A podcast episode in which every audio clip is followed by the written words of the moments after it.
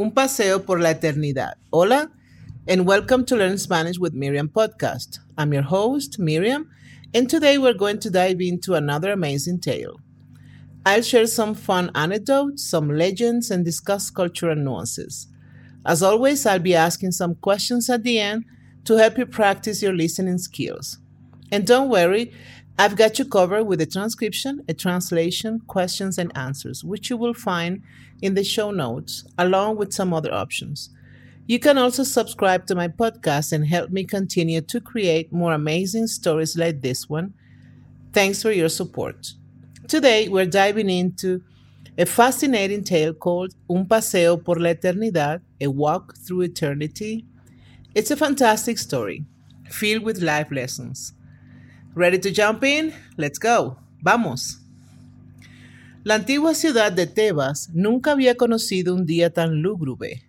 Los gritos de angustia se elevaban al cielo con cada golpe de tambor.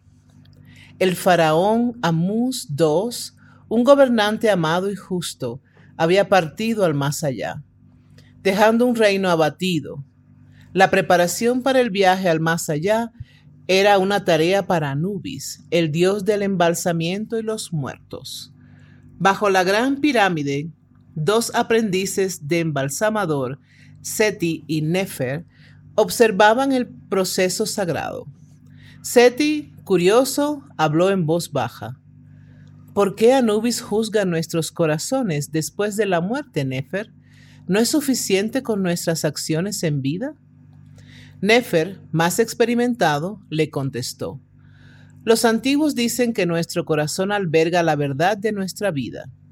Anubis lo pesa contra la pluma de Mat, la diosa de la justicia y la verdad, para ver si nuestra vida ha estado en equilibrio. Esa noche, Seti se encontraba inquieto, no podía dejar de pensar en las palabras de Nefer. Con cada latido de su corazón, las palabras reverberaban en su mente. En su sueño, una figura oscurecida por la sombra emergió. Soy Anubis Seti, el custodio de la vida y la muerte. Te concederé una visión. Seti se encontró en un vasto desierto, más allá del cual se encontraba la sala de la verdad donde Anubis presidía. Podía ver a la distancia a un hombre acercándose a Anubis.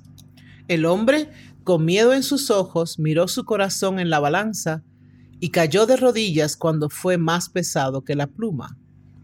Es injusto, protestó Seti. Ese hombre parecía honrado. ¿Por qué su corazón pesaba más que la pluma? Anubis, con su voz grave como el trueno, respondió. El corazón esconde la verdad que uno se niega a admitir. Puede ser ligero con amor y bondad, o pesado con remordimientos y maldad.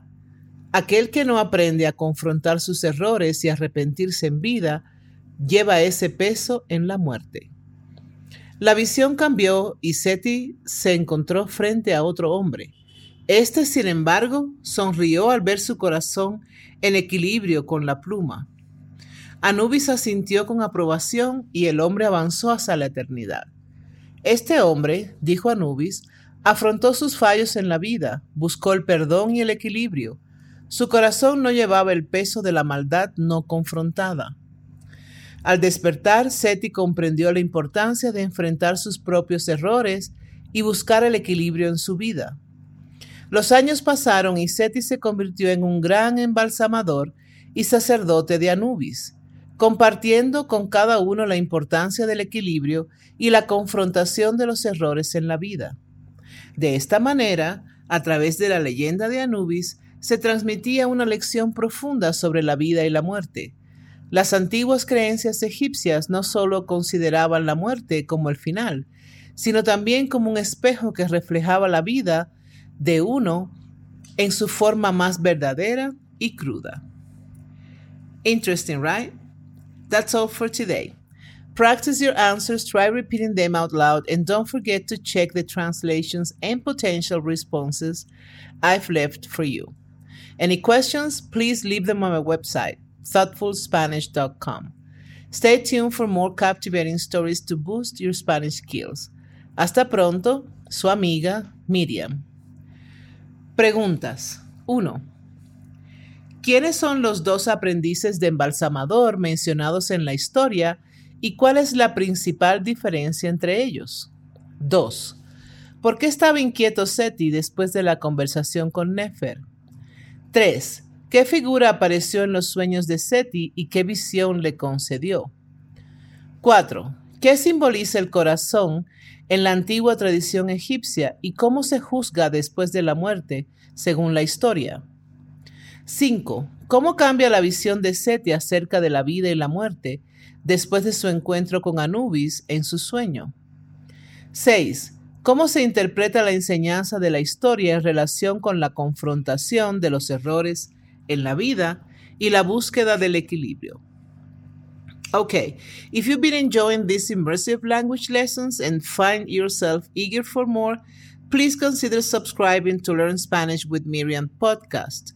Your support not only helps the podcast grow, but also ensures that you never miss out on a new episode. So click on that subscribe button and let's continue this fascinating journey of learning Spanish together. Thank you for your support. And now the possible answers. Posibles respuestas. 1. Los dos aprendices de embalsamador son Seti y Nefer. Seti es el más joven y está lleno de curiosidad, mientras Nefer es más experimentado y entendido en las tradiciones. 2. Seti estaba inquieto después de la conversación con Nefer porque estaba pensando en la justificación de la muerte y el juicio del corazón según las creencias egipcias. 3. En los sueños de Seti apareció Anubis, el dios egipcio del embalsamiento y los muertos. Anubis le concedió a Seti una visión del juicio de los corazones en el más allá. 4. Según la antigua tradición egipcia, el corazón simboliza la verdad de la vida de una persona. Después de la muerte se juzga pesándolo contra la pluma de Mat, la diosa de la justicia y la verdad. 5. Tras el encuentro con Anubis, Seti comprende la importancia de enfrentar sus errores y buscar el equilibrio en su vida. Este entendimiento le transforma en un gran embalsamador y sacerdote de Anubis. 6. La enseñanza de la historia sugiere que uno debe confrontar sus errores y buscar el equilibrio en su vida. De no hacerlo, el corazón puede llegar a ser más pesado que la pluma de Matt después de la muerte, simbolizando un desequilibrio y la acumulación de maldad no confrontada. Okay, if you want more practice, free practice, check the show notes. I have some options there. See you next time. Bye.